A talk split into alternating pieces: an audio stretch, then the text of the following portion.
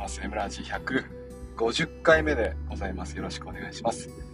えっ、ー、と、今日はですね、昨日に引き続き、第6回アンケート、おすすめの無料アプリ、有料アプリをそれぞれ教えてくださいというね、アンケート、ツイッター上でして、それについて、えー、答えてもらった、ね、リプで答えてもらったものを一つ一つ紹介していきながらですね、まあ、いじっていきましょうと、ね、そういう朝スペースでございます。えっ、ー、と、ではまずですね、えー、小口さん、これ多分昨日ですね、えー、昨日書いてくれたと思うんですけども、ありがとうございました。私が一番使っているのは、えー、ファイルアプリかな、ね、えー、何せ、まあ、端子が C、ね、えっ、ー、とね、ライトニングじゃなくてね、USB-C だからってことですよね。端子が C だとファイルからですね、まあ、あの、USB させますから、ね、挿して、えー、まあ、いろんな、なんですか、データですか、データが、まあ、移動できるわけですよね。えー、まあ、電波がない時は助かりますと、まあ、おっしゃる通りってとこですよね。あと、有料はルマフュージョンね。ルマフュージョンはですね、これ、あの、超ド級の有料動画作成アプリですよね。これは非常に流行りました。流行ったというか、まあ、なんでしょうね。うん、まあ、使えます。使いやすい。使いやすいってことでですね。えー、なんでしょう。一躍有名になりましたよね。えっ、ー、とね、Mac というよりも iPad ですね。iPad で動画を作成するのに長けているアプリですから、タッチ操作ですよね。タッチ操作で、こう、いろいろとこう、なんでしょうね、動画を作成することができるというので、おすすめです。ルマフュージョン。iMovie だと、まあ、いろんな動画作成できますし、この秋にね、まあ、アップデート、まあ、今もアップデートされたんかな。アップデートして、iPad でも使いやすくなるという話はあるんですけども、まあ、それでもこのルマフュージョンはですね、非常に使いやすいですよね。それでいて、まあ、いろんなことができるんだけども、そんなにね、難しくないというので、えー、結構私もですね、あの、iMovie では満足できない人たちには、このルマフュージョンは非常におすすめなんじゃないかなと思っています。またですね、小口さん、2つ目にですね、ああ、無料は Teams アプリかもねって、アプリもそう引きかもって書いてくれましたね。Teams や、マイクロソフト Teams、ね、あるいは Google ツール、この辺はですね、iPad でも使えるところが非常にありがたいですよね。まあ、まあもちろんですね、えー、学校ですよね、ギガスクール構想をま見据えてという部分もあるかもしれませんけども、やっぱね、この端末は確かにアップが強いんですけども、ね、ソフトウェアに関しては汎用性ですね、いろんな端末で使えるという点においては、やっぱり Google、マイクロソフトは強いですよね。逆に Apple はそれを制限、ね、えー、いろんな端末で使えることをなくした結果ですね、え、ハードとソフトの融合ですね。Apple でしかできない、Apple アプリでしかできないようないろんな機能があってですね、え、その辺はまあトレードオフですよね。あと最後、大口さんもう一個紹介してくれて、キャンバね、えー、キャンバもだいぶ使っています。教員アカウントだと無料なんですよね、これね。えー、教員アカウントっていうのはどアットマーク以降ですか？アットマーク以降が、まあ、あの ed.ed のやつですね。結構大学とか、ね、あるいは自治体でね、配布されているアカウントなんかはね、えー、この教員アカウントのになっていると思います。でこれで登録すると、確か Notion もね、え無料でいけますし、無料でっていうのは、あの、有料登録も、まあ、ただで使えますし、 Canva もそうですよね。結構そういったツールが今増えていますよ、これもね。えー、続きまして、えー、梅吉さん、ありがとうございました。梅吉さん多分昨日ですね、これもリプくれました。突然失礼しますので、えー、いいんです。突然来てください。え、無料だと、サイドブックス、有料グッドノーツ5が好きです。で、サイドブックス、久々に聞きましたね。これは 久々に聞きましたね。これ、えっ、とですね、紙のようにめくれるアプリだったと思います。ね。え、まあ、Kindle とか、あるいは Apple Books ね、えー、ブックアプリでもいいんですけども、えっ、ー、とね、一時期ですね、この紙のようにめくれるっていうのがあんまりなかったんですよ。Kindle も、まあ、紙のようにめくれるっていうのも、後からついたんだ。あれ？そうだっけな。まあ、とにかくね、サイドブックスについが出始めの頃っていうのは、結構このね、サイドブックスのような UI、ね、紙のようにめくるっていうのはなかなかできなかったんですよね。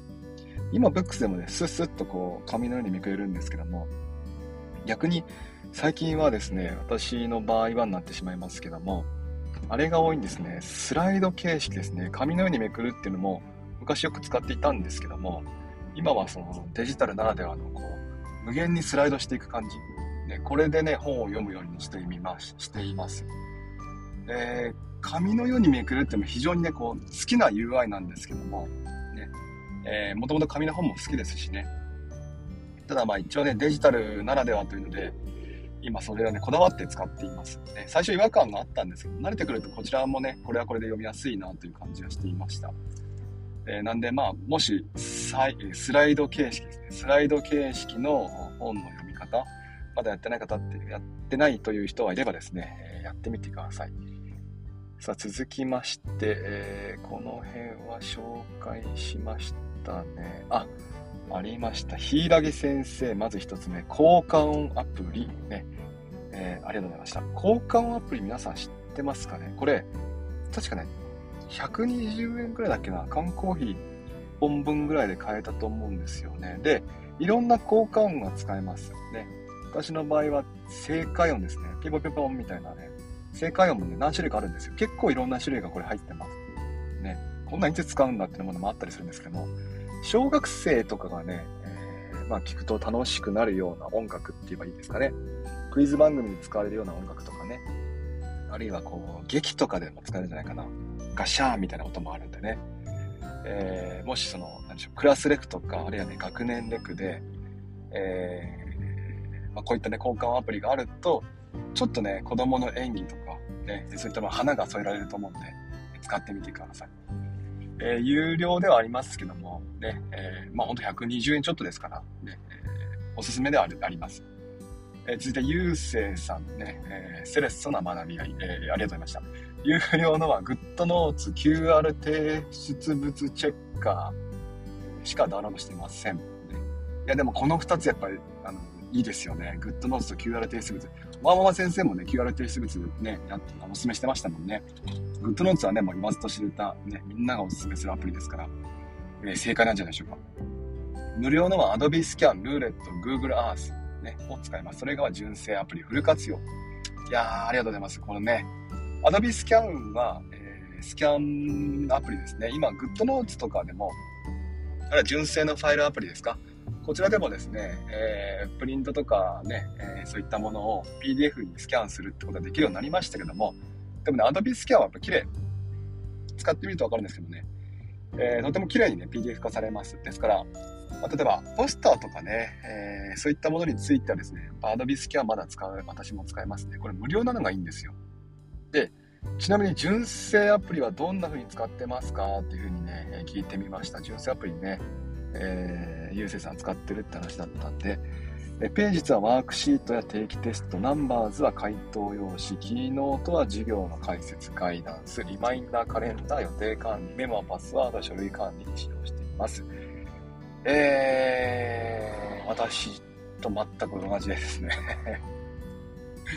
いやー、やっぱそうなりますよね、でもこれはね。ただ、メモのね、あの、なんでしょう。書類管理をファイルアプリじゃなくてメモでやるっていうのはね、やっぱ面白い、面白いなと思いましたね。えー、まあ、今見返すもの、時々見返すもの、こういったものをメモアプリでね、やっとくっていうのはちょっと面白いですよね。ファイルアプリだとどうしてもね、あの埋もれてしまう部分がありますから、まあ、タグ付けとかすればね、えー、当然見やすくはあるんですけども。でもこうやってメモを、まあ、一時的に使うもの、期間限定で使うもの、そういったものはメモの方にね、えー、ファイルアプリ、あ失礼しました。書類をね、PDF して、置いておくっていうのも、まあ、便利かなとは思いますね。あとはですね、えー、なんでしょうね。まあ、リマインダーカレンダーは私もこの秋になったら、ちょっと本格的にね、またね、使い直してみようかなと思っていますね。え、リマインダーカレンダー。一度はですね、ちょっとカレンダービューができないっていうのリマインダー離れてみたんですけども、つまりですね、日付指定しますよ、リマインダーね。例えばあの、学校の行事の予定とかね、出てきますよね。職員会議でね。あれなんかも全部 PDF 化して、その行事をやる日？に、どんどんとこう、リマインダー登録していくんですけども、ただそうとかね、あと出張とかね、あるいはこの日にこれがありますよ、締め締め切りここですよとかね、えそういったものをま日付してリマインダー登録するんですけども、このリマインダーが、何でしょうね、この日付でカレンダービュー、ね、1ヶ月ごとの俯瞰してこう出してみたいわけですよ。あこの日出張があるから、このタスクはこっちに移そうかなとか、ね、あるいは、えー、そうですね、ちょっとこの辺、この日はね、やることが多いから、前の日にちょっとだけずらしてみようとかね、そんな風に予定の管理、調節をしたいんですけども、リマインダーだとどうしてもね、それができないわけですよね。まあ、そんなもんで、えー、どうしたもんかなと思ってみて、えー、 Notion に行ったりとか、あるいは TikTik TikTik にまず行ったんだな、TikTik っていうね、えー、カレン、リマインダーですかね、タスク管理アプリに行って、その後に Notion に行って 今はね、 Scrapbox を使ったりしています。この辺ね、やっぱりこのタスク管理についてはどうしても、行ったり来たりしちゃうんですよね。ぐるぐるぐるぐる回ってます。で、リマインダーが今回は秋のアップデートで、ちょっとまたね、様子が変わるっていうので、えー、試してみたいところがありますから、えー、おそらく秋にはですね、タスク管理はリマインダーで挑戦してみようかなと思っているところです。さて次、えー、これ、なんて読むんですかね。紙、上鳥さんですか？上島さんですよね、きっとね。上島さん？上島博さん？ねえー、ありがとうございました。今年度、席替えアプリを購入しました。ね、教室の席替えだけでなく、理科室の座席を日替わりで、え決めて楽しんでいますと書いてくれました。席替えアプリ、皆さんご存知ですかね？いくつかありますけども、多分有名なのはこちらの方のアプリですよね。ゆるいイラストが、ね、出てるこの席替えアプリですね。ゆるいですよね。確かね、先生が作ったんですよ、確か。先生だか元先生の方が作ったアプリなんですよね。確かそうだったと思います。ちょっとアプリ開いてみて、違ったかな？アプリ開いてみてね、作った方が見れますから、あそちらの方ね、見てみてください。確かそんな感じだった気がする。もしくはね、もう一個の方の赤外アプリを先生が作ったんだけど、確かそんな感じだったと思います。この赤外アプリ、どんどんね、えー、使えるようになってきてますよね。例えば、前の方がいいとかね、えー、背が小さいとかああんの背が小さいとかだと目が前の方がいいって出てくるじゃないですかそういう時にねそういった視点もできるんですよただまああの、まあ、一応ですねあのなんでしょうね子供たちにこう、まあ、公言するかしないか別としてもね、えこういった機能が使えますよっていうのはね知っておいてください赤外ですねえ続いてちょっと待って一回コーヒー飲みますね喋りすぎた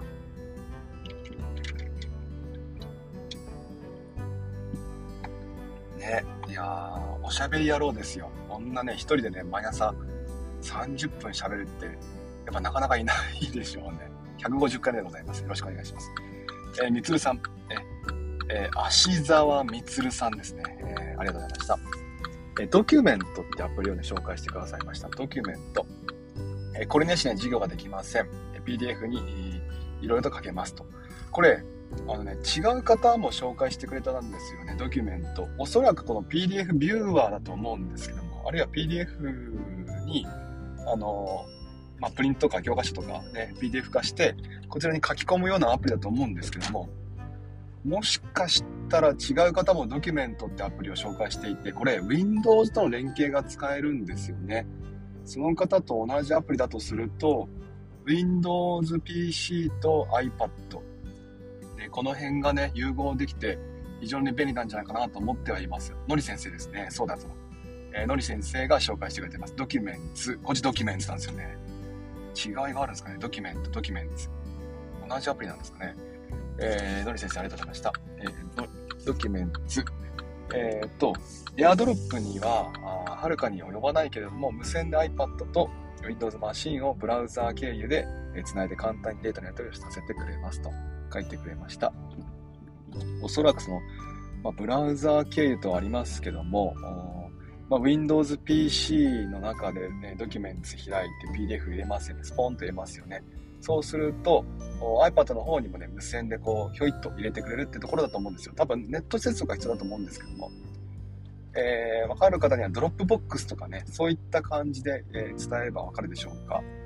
えっ、ー、とね、まあ、現状ですね、私も Windows PC と iPad については Google ですね。Google ドライブが、えー、うちは使えますから、これを使いながらですね、まあ、何でもこう Google ドライブにね、ポンポンポンポン入れておいて、で、必要であればですね、え、Google ドライブから開いていくというふうに使っています。Google ドライブの良いところはですね、純正のファイルアプリでも開くことができるんですよ。これ知ってました？これ初めて聞いた時びっくりしました。あの純正ファイルに、あの iCloud ありますね。iCloud 上のあのデータが開けるんですけど、その下にですね、Google ドライブも表示できて、この Google ドライブ、あのポチッと押せば、もうそのその場で Google ドライブに入ってるデータがですね、表示されるんですよ。まあ、ネット接続が必要なんですけども、これ非常に便利ですよね。しかも、アカウントの切り替えもね、多分非常に便利だったと思います。アカウントアイコンを上下にスワイプすると、アカウントの切り替えができたんじゃないかなと思うんですよね。私の場合は個人で使うアカウントと、あと、あれですね、えー、学校で使うアカウント、それと iLabo 用のアカウント、いくつかありますけども、ね、このアカウントをですね、それぞれこう上下スワイプで切り替えることできて、非常に便利でありますね。えなんで、あの、まあ、ドキュメンツというね、アプリもいいでしょうし、あれ、Google ドライブ、ね、こういったもので使ってみてください。えもしも先生、ありがとうございました。私は有料ですが、 Koala というサンプラーアプリを対応しています。学習活動だけでなく、様々な活動に応用できてとても便利ですと書いてくださいました。ありがとうございました。サンプラーってわかります？サンプラーアプリ。あの、 GarageBand って言えばわかりますかね？ GarageBand で無限ループされていくやつ。ね、あの、リズムとかありますよね。えー、ビート、ビート音とか、あるいは、あピアノ、ギター、あそういったそのリズムでこう無限にこうループしていくものあれをポチポチと押していくと作曲ができるっていうね、まあ、の時間泥棒アプリですよねこれの,、まあ、あのコアラっていうねアプリ版なんですけども瀬戸康史さんって有名な方いますよね。YouTuber の方ですね。瀬戸康史さんも使ってるんだそうですね、えー、私はあんまり瀬戸さんの動画最近見てないんですけどもどうやらですね、おすすめであると思います。瀬戸さんはもともとね、もうミュージシャンばりの、え？ミュージシ、ミュージ、んちょっと、ちょっと落ち着いてください。ミュージシャンばりの、あ、言いましたね、えー、ミュージシャンばりのね、えー、方ですから、まあ、バリバリね、えー、音楽を作る方ですから、そういった方がおすすめするなら、まあ、相当だと思うんですよね。ありがとうございました。続いて、えー、シャメロン先生。ね、ありがとうございました。もうすごいです。おしゃれですね。シャメロン先生です。で、今年低学年になったので子供たちが自由帳に書いてるオリジナルキャラをイラストレーターでデザインしてプリントの端っこに使ってます。板書計画は全てグッドノーツです。いやー、イラストレーター。イラストレーター使いはもう絶対センスいい方ですよね。いやー、憧れますよ。あの、どなたでしたっけ？中千さんかな？ね、絵描く方いますよね。棚先生、棚先、棚、な、なんですか棚先先生ですかね。絵を描く先生ってやっぱ憧れますよね。エピレフさん。まあ、我らがワーママ先生もそうですけども、やっぱりね、デジタルで絵描くってね、かっこいいですよ。ね、まさにまあ iPad なんか文字ね、Apple Pencil 使いますから、やっぱこうね、憧れますよね。しかもその子供たちが描いた、あキャラクターをで、それをね、イラストレーターでちょこちょこっとこう、整えて、ね、プリントの端っこに使ってくれるなんて、こんなのもやられたら、イチコロじゃないですか。子供たちの心わしづかみですよ。ね、いやー、憧れはあります。ちょっと残念ながら私ね、絵が得意じゃないんでね、えー、なかなか難しくはあるんですけども、いやーでもいいですね、憧れますね。えー、続いて、もみじ先生かな。中学校教師、教育学部デザインね。ありがとうございました。上がってるもの以外でね、えー、理科系はあー読めん。読めない。アナルリ、アナリザー、アナ、アナライザーかな？そうですか？合ってますか？アナライザー、音の波形を見る、えー、モスキート音を出せる、ね、人体パズル、内臓や骨の位置がわかる。あ、理科系ですね。理科系ですよ、これまさに。えー、英語系としては、みかん。かわいいですね。みかんって名前がもうね、日本の方が作ったアプリなんですかね。えー、単語学習だって、えー、可愛いですね。便利だなと思ってます。えー、いや、このですね、モスキート音とか音の波形見るってかっこいいですよね。モスキート音って聞こえますか？あれって、確かあのー、ね、年齢重ねると、年齢を重ねていくと、聞こえなくなってしまうんですよ。確かに、モスキート音ってね。あれよくやってましたね。いや、やられて、やら、やってました。流行、流行りませんでしたか？なんかこう、授業中に鳴らすみたいな。あの、塾とかですよ。学校じゃないですよ。塾とかに鳴らして、もうなんか鳴ってんぞ、みたいなね。や、やってませんけど、私やってませんけども、ね、えやってるという人をき、人の話を聞いたことがあります。ねえー、モスキート音ね。やっぱ理科の授業で、えー、子供たちやっぱすごい聞こえるんでしょうね。でも、大人になると聞こえないってま、ままるでトトロですよね。モスキート。モスキートっていうからなんかちょっと変な感じしますけど。そうです。確かにトトロって言えばいいんですよ。トトロ。ね。子供にしか見えない。子供にしか聞こえない。いや、素敵じゃないですか。ね。えー、そんなトトローン、トトローン解明しましょう。ね。えー、もみじ先生、ありがとうございました。ね。続いて、柊先生2回目ですね。これ2個目のアプリ紹介してくださいました。ラッキードロー。ね。くじ引きアプリですね。これも盛り上がりますよね。あの、柊先生のおすすめするアプリ先ね、さっきもありましたけども、交換アプリもそうですけども、可愛いですよね。なんか多分、子供たちと楽しみながら授業してるんだろうなという様子が伝わってきますよね。やっぱこうアプリを見ると、この方がどういう方なのかっていうのは、やっぱ分かりますよ。ね、伝わってきますよね。アプリ診断とかね、誰か作ってくんないかな。あなたのアプリはこれですみたいな。ね、今日のラッキーアプリはこれみたいな。いや、やっぱね、こう、アプリを聞くって楽しみではありますよね。ラッキードロー。くじ引きでね、えー、こちらはもう、まあ、指名するのに使ったりもいいでしょうし、あるいはね、一つ一つこう盛り上げ盛り上げながら、あレク的にね、えー、くじ引きを使いながら、えー、席替えをしてもいいでしょうし、ね、可愛いですよね。ちょっと待って。あすごい。これで最後だ。最後、今日行きましょう。最後行きましょう。えー、牧大さん、ね、ありがとうございました。アラフィフの iPad 塾。えー、無料マドリッチ、有料グッドノーツですね。マドリッチ、初めて聞きました。マドリッチ。どんなアプリか。えー、無料、有料版のある簡単に平面図が書けるアプリです。マドリッチだから間取りなんですね。いや、これ間取り書いて楽しみたいですよね。私の理想の間取りはこれみたいな。ね、玄関入って、そうですね、廊下は広い方がいいんかな。今ね、あんまり廊下はね、狭い方がいいって言われてますけど、玄関入った廊下は広いとやっぱ開放感あるじゃないですか。ね。で、入ってみて、左側に客間ですか、え、右側にリビングですか？ダイニングキッチンがいいですね。え、お風呂場は、今2階にお風呂場持っていく人もいるんですって。いやすごいですね。その生活居住空間。なんかこう、生活食を出すようなものっていうのを全部2階に持ってっちゃうんですって。すごいですよね。なんか、年取ったらどうすんだろうと思ってましたけども。ね。でもこう2階に洗濯、うん、2階で洗濯できるのは便利かもしれませんよね。そのまま干せるから。でもやっぱ毎回2階に上がっていくのもね、ちょっとね、10歳、60歳だったらきつい気もするんで、まあ、それでエレベーターですかね。えー、まあ、そういった風にね、こう間取りを書けたら、こうね、夢広がりますよね。書けなかったのかな大丈夫かなね。はい、えー、っと、ではですね、えー、今回もアンケート、たくさんのね、ご回答ありがとうございました。えー、っと、こんな感じでですね、毎週月から金まで、え朝7時から4時30分ぐらいまでを目安に、え大きなテーマアップルで話をしています。明日、明後日は、え我が相棒、太陽さんとですね、話をしますので、えー、またそちらも聞いてくれると嬉しいです。明日もまた Twitter スペース開きます。では今日も聞いてくれてありがとうございました。またもしよければ明日よろしくお願いします。